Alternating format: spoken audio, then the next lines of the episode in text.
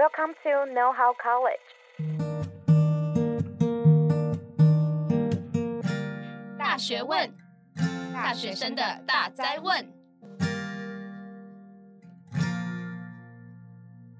欢迎回来，《大学问》大学生的大哉问。我是主持人 Iris。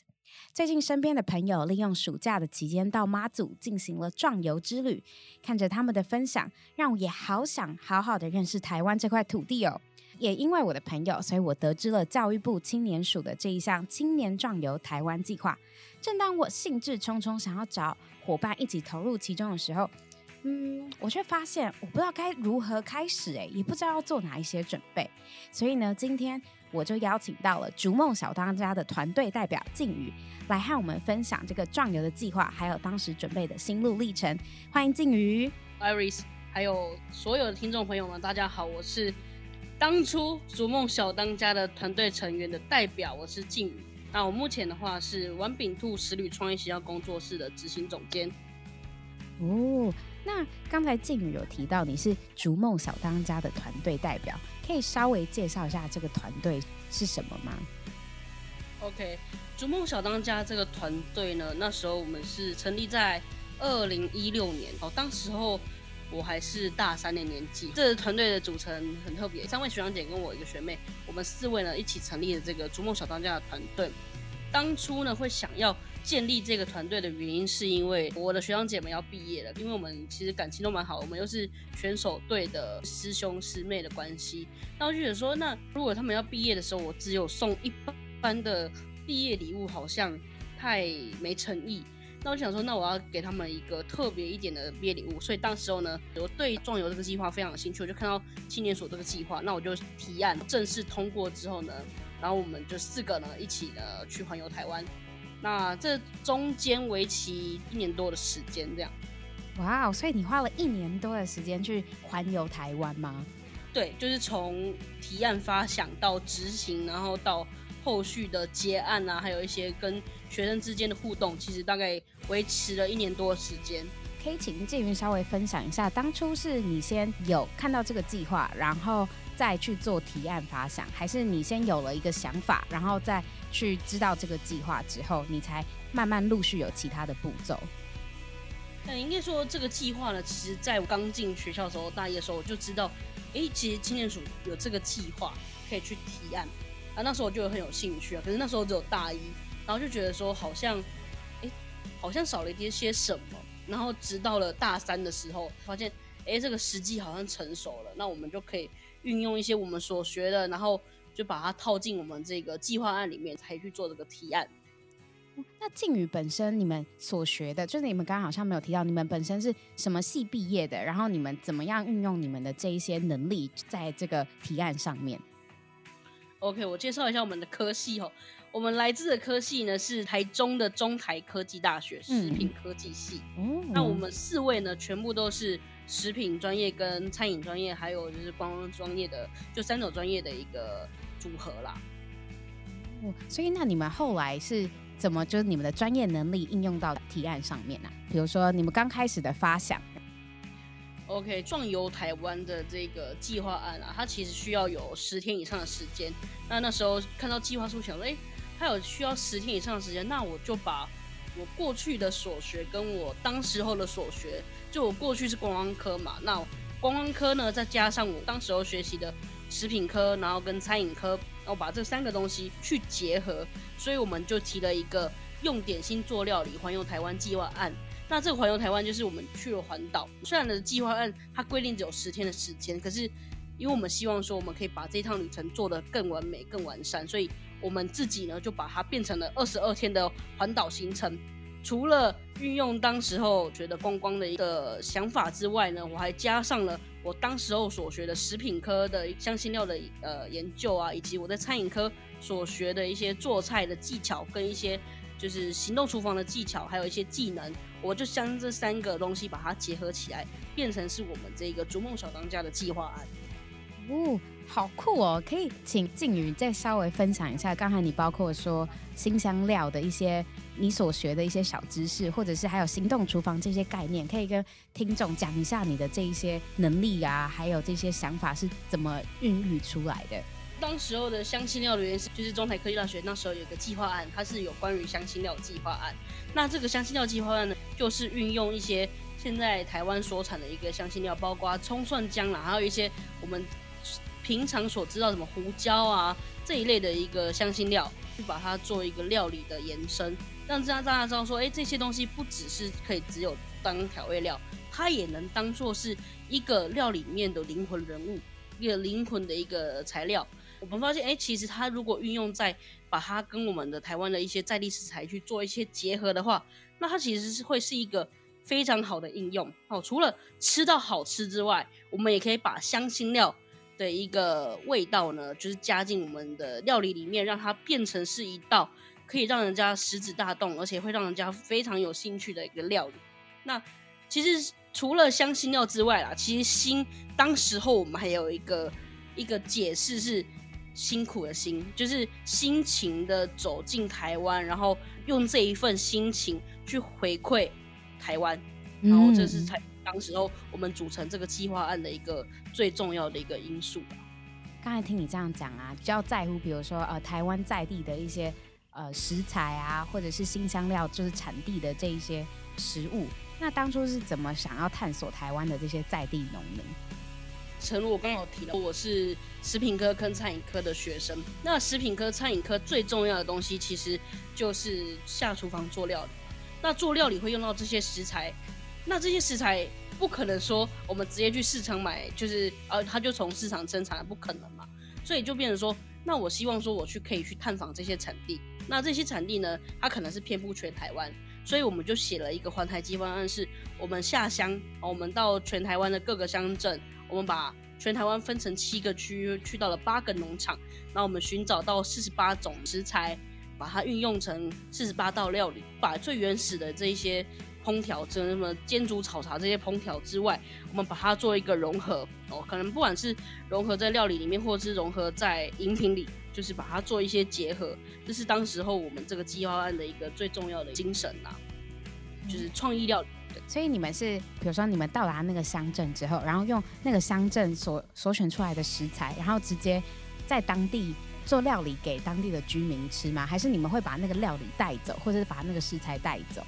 我们当时候是把那个料理宴请在地的人吃，嗯、除了去找他们当地我们合作的农场或者是合作农民的农产品之外，还有一些是我们去到了当地的市场去购买到农产品呢去做的一个料理。好，然后我们就是请当地人吃。当时候有一个规划，除了是宴请农民吃之外，其实我们宴请了在地的一些老人家及小朋友，希望他们用舌尖呢去认识到他们所处的一个乡镇跟他们所处的地方，让他们知道说，哎，他们出产的农产品其实是很棒的食材，可以做出很棒的料理。嗯，了解。所以就是想要从那个在地的食材做发想，然后再回馈给在地的居民。对对对，就是实在地，然后也让这个东西回馈给在地。除了刚才提案的主旨，然后提案大概的内容，还有提案，比如说邀访的对象啊，还有拜访的哪一些农场或是农民这些东西以外，那你在提案的过程中，还有什么是需要非常详尽或者是详细的写在那个提案上面的吗？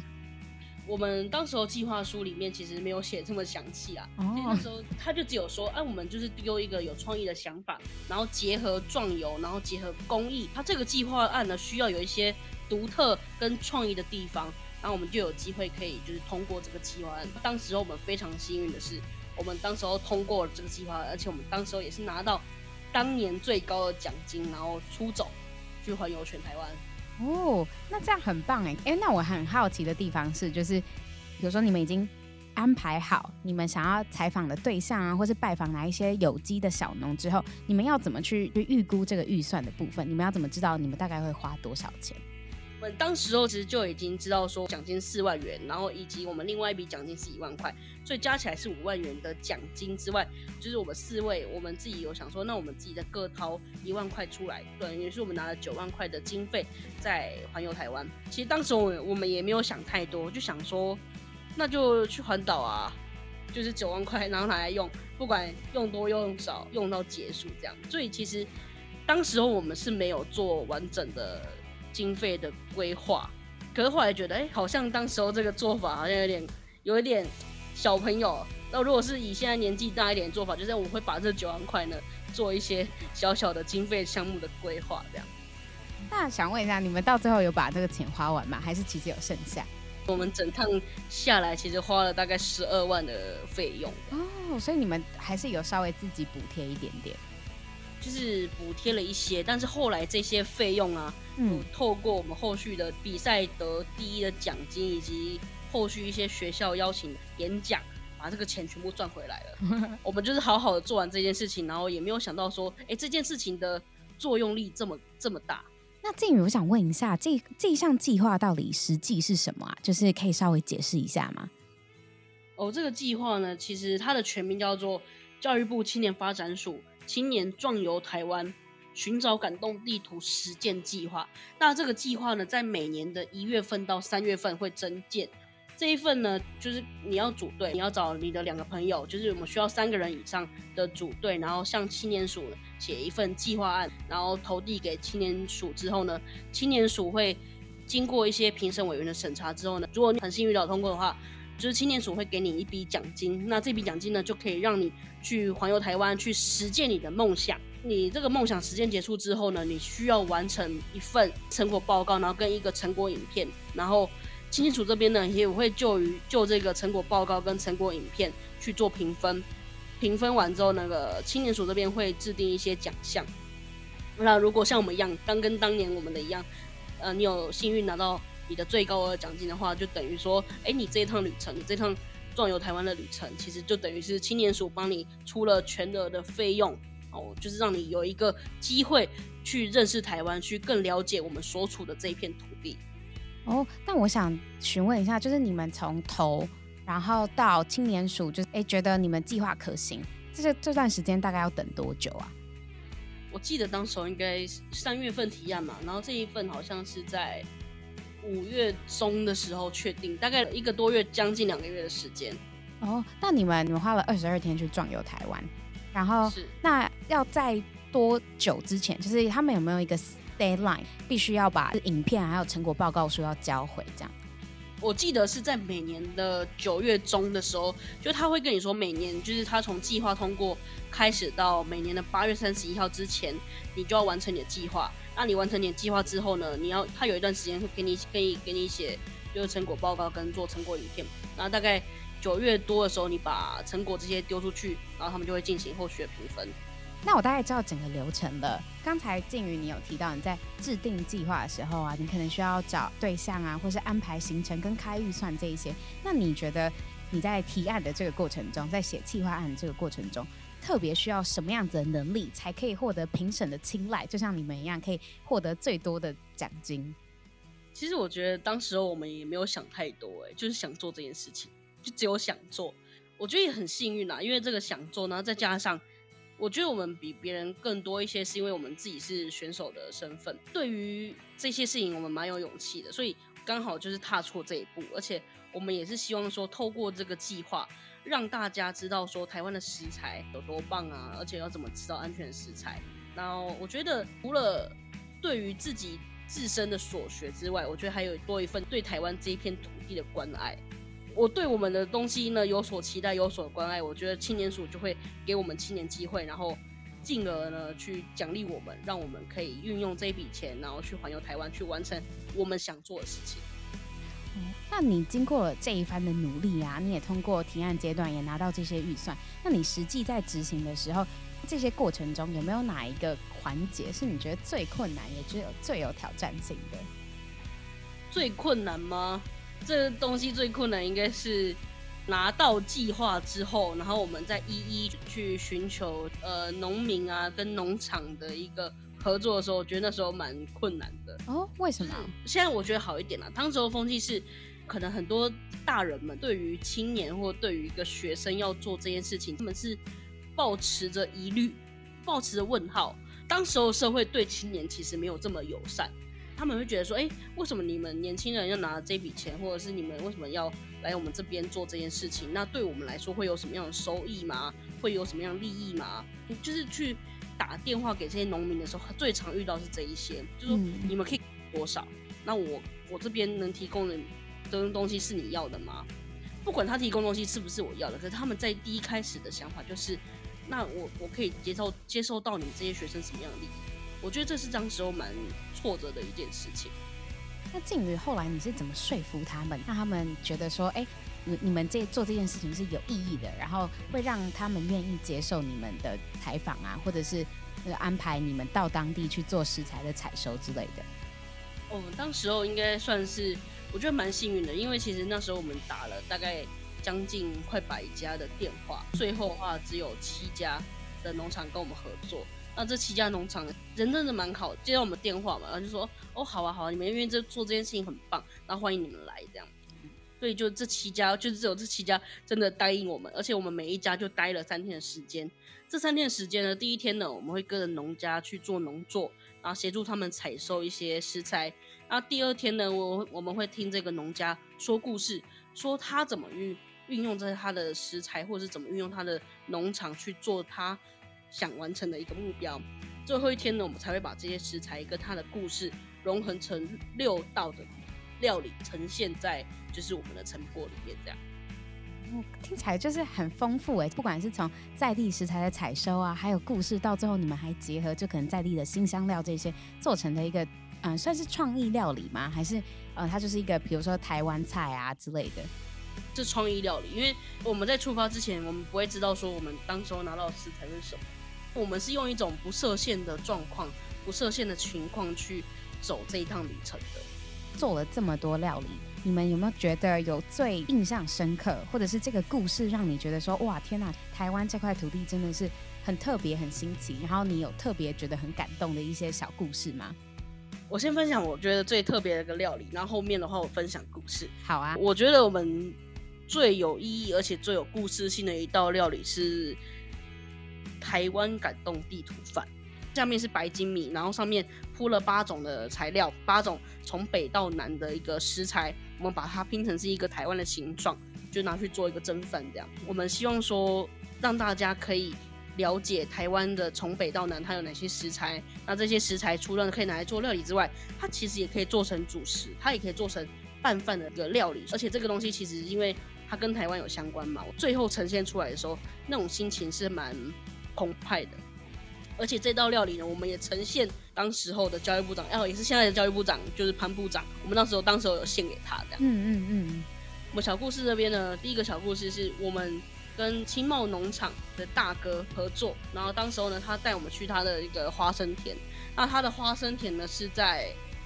距离海边的位置很近的地方，当然呢，算是一个蛮咸的土地。那很咸的土壤里面，其实种农产品啊，种一些食材很不容易。那他在那边种了花生，然后我们就是赤脚啊，走走进这个花生田去采花生。然后采完花生之后，我们对于花生的印象通常都是在罐头里面，或者是是那种炒的花生嘛。那当时候他就跟我们说：“哎，你们采起来，你们马上吃吃看。”所以我们就马上把我们采到的花生呢剥壳，然后马上吃。哎，这个花生吃起来是咸的味道。嗯，跟我们说其实很特别，是这边的土地虽然很咸，可它种出来的花生呢。很好吃，而且也虽然是咸的味道，但它的油脂成分啊，跟它的营养成分都相对来说非常的饱满。因为他们这些农产品呢，在生产的时候，它其实都会抵抗这些盐分的来源，他们才有办法就是好好的生长。告诉我们啊，逆境中成长。然后第二个故事呢，其实跟这有点像。这个话在台东的冰帽乡，当时我们台东冰帽乡是跟立秋小米产销班合作。当时我们去到那边，然后当当地这个班长的太太呢，就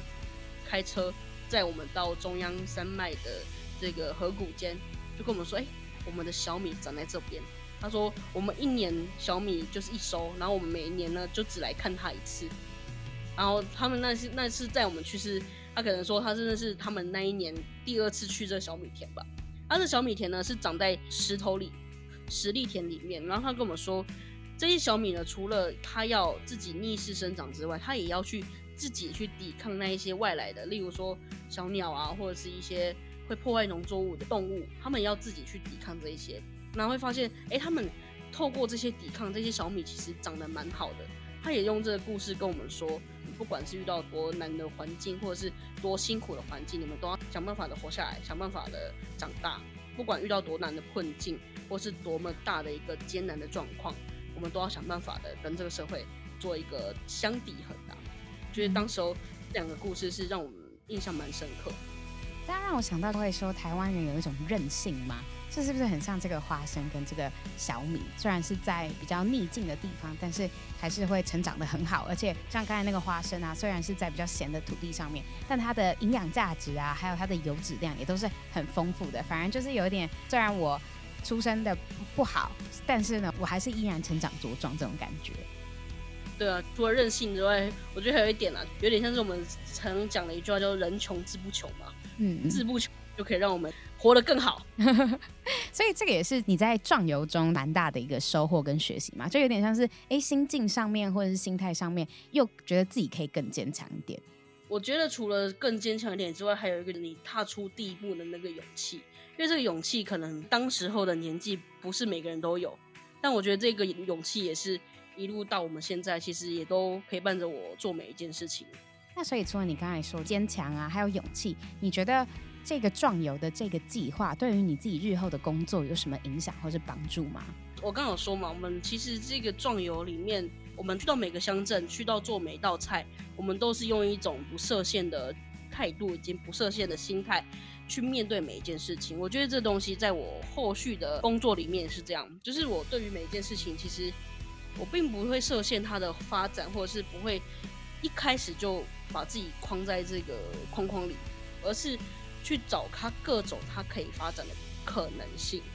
我觉得这东西不止在我自己个人的工作生涯里面，我们其他的团员的工作生涯里，我们大家都是用同样的心情跟同样的一个的态度去面对每一个工作，还有去面对每一件事情。诶，那之后啊，这个计划结束，就是逐梦小当家，你们就直接解散吗？还是你们有后续的延伸啊？小当家结束之后，其实我们各自有各自的发展。我觉得这个当初的提案蛮好。其实结束的时候就想说，哎、还是我们来创业这样。可是因为当时候年纪蛮轻的，那二十一岁、二十二岁，就觉得说好像少了一些什么，所以就觉得啊，那时候就把这件事情按下来。然后后来呢，就是大学毕业了，然后去读了研究所之后，然后碰碰到了一些工作的环境，这个工作好像就是太。烦人了，所以就想啊，那我就出来创业吧。那那时候创业的时候，一开始我们是一台餐车，然后上面是卖用在地食材做的饭团跟松饼。那就觉得说，哎、那如果说这个创业里面只有饭团跟松饼的话，好像有点可惜。所以当时我们的顾问就说，那你要不要把你们小当家的精神跟你们的模式延伸到你的创业里面？然后我就说，哎、好哦。所以当时候呢，我们就把我。的饭团跟松饼的餐车，然后转型变成现在的玩饼兔食旅创意行销工作室。那玩饼兔食旅创意行销工作室呢，其实在做事情跟当时候小当家很像，我们都是用在地食材去做料理，或者是用在地食材去做一些呃可能食品的研发，或者是一些故事的发想，还有一些呃在地的一个行销跟餐旅行销。其实这东西就是。把当时候我们环岛全台湾的精神，把它融合，把它缩小，现在把它聚焦在高屏地区。我们去年就做了燕巢金山的芭乐的一个风土餐桌案，就是用燕巢金山的几个产品，芭乐，然后豆腐乳、龙眼，然后去做料理。那这个料理呢，也是创意料理，其实就是当时候的一个模式，然后转换成现在我们玩饼兔的一个创业模式啦。所以。竹木小当家跟玩饼兔食旅创想工作室这两个东西呢，它其实算是一个前世今生，他们两个有一个蛮紧密，然后没办法分开的一个关系存在。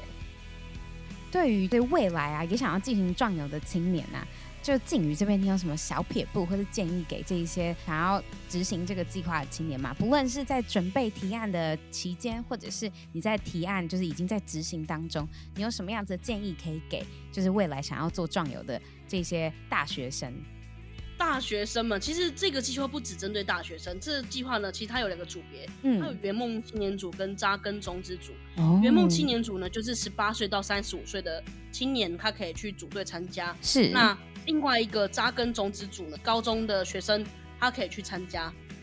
这两个组别，其实我觉得这这个壮游台湾这个计划，其实对于学生们来讲，其实就是一个探可以探索自我，而且他可以培养一些团队合作的一个计划啦。因为这个计划其实有规定说，他要需要两人以上的组队才能提案参加。你要我说什么撇步或者是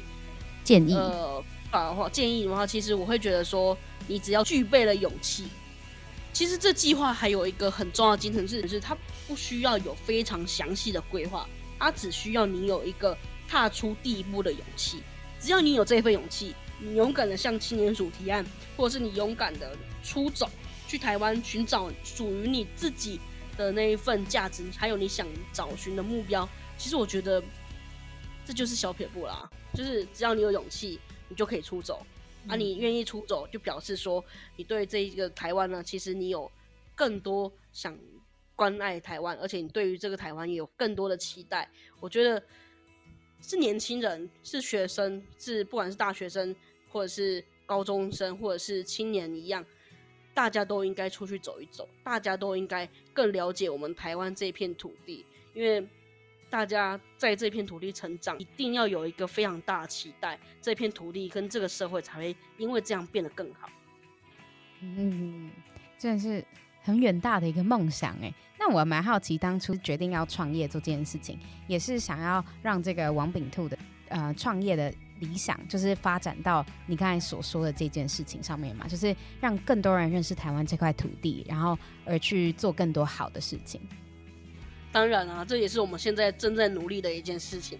这个社会，不管是台湾或者是其他地方都一样，不管它有多少进步和变化，其实你都不能忘记要对这社会多一些温暖，还有要对于这个你所处的社会要有一些要有满满的爱啊。我觉得这社会或许有些时候真的是蛮冷酷的，或者是蛮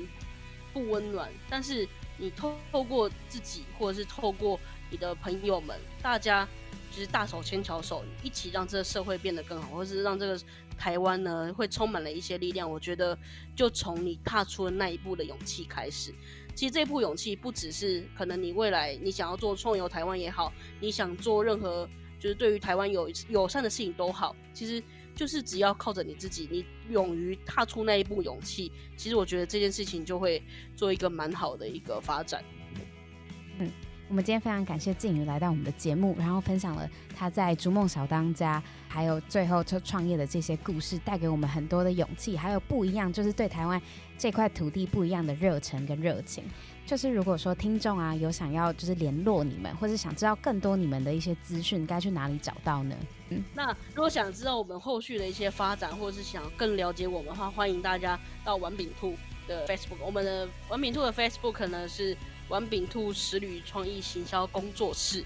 我们那是我们的粉丝专业。那我们的 Instagram 呢是王炳兔 W A N B I N G T W O，就大家都可以透过这两个东西去更认识我们，或者是你想要找我们，想要找我们跟我们一起聊聊，都欢迎透过这些管道上面去找到我们。嗯嗯，好，那今天就很谢谢静瑜的分享。那对壮游计划有兴趣的任何人，也都可以到教育部的青年署上。嗯，了解更多哦。那我们大学问就到这边为止。那我们大学问下次见喽，拜拜。谢谢大家。